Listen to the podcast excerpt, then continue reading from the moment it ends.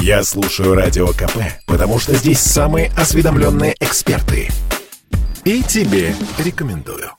Новогодние каникулы пролетели быстро, и многим пора возвращаться к рабочим будням. И вот тут может возникнуть депрессия, вызванная окончанием продолжительных праздников и необходимостью идти на работу. Чтобы облегчить адаптацию к будничному ритму жизни, стоит следовать несложным советам специалистов. Психологи говорят, что после длительного отдыха переход к нагрузкам должен быть постепенным. Не стремитесь выполнить программу максимум в первые же дни. Если организм сопротивляется, дайте время ему адаптироваться. Начните первый день с несложной, но необходимой работы, наведения порядка на рабочем столе и разбора электронной почты. Выбросьте все ненужное и привнесите что-то новое в обстановку своего рабочего места. Еще один способ, который мобилизует и помогает сконцентрироваться на работе, это составление планов. Спланируйте свой первый день, первую неделю, составьте перед собой цели на год. По возможности отложите важные встречи и переговоры до следующей рабочей недели. Свои рекомендации дает психолог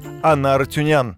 Спросите себя, что вам помогает. Помогает вам послушать какую-то ритмичную любимую музыку, вам это помогает. Послушайте музыку. Были какие-то ритуалы, которые у вас были в рабочие недели и дни в рабочем графике. Введите вот эти вот ритуалы. Да, может быть, там проверить почту, ну, я не знаю, подготовить, погладить рубашку на утро или какой-то, подумать, какой костюм вы наденете. Но здесь, знаете, просто, мне кажется, единственный совет – это просто взять и сделать. Поставить себе будильник, утром встать, да, и где-то, ну, неделю в среднем человек возвращается к рабочему режиму. Обед с коллегами или просто кофе, общение на нейтральные темы с приятными вам людьми – это поможет вернуться в рабочую колею, считает психолог Андрей Сберовский.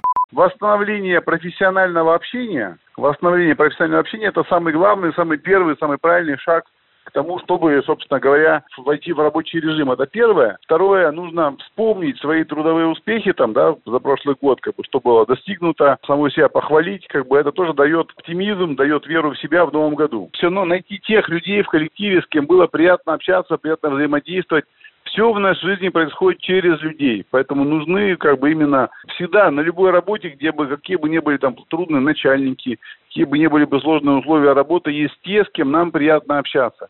И ради этого приятного общения можно себя мобилизовать на выход на работу. Еще, по словам эксперта, после длинных новогодних праздников нужно найти для себя подходящую мотивацию. Это личностный или профессиональный рост, или это могут быть и материальные цели. Юрий Кораблев, Радио КП sportkp.ru О спорте, как о жизни.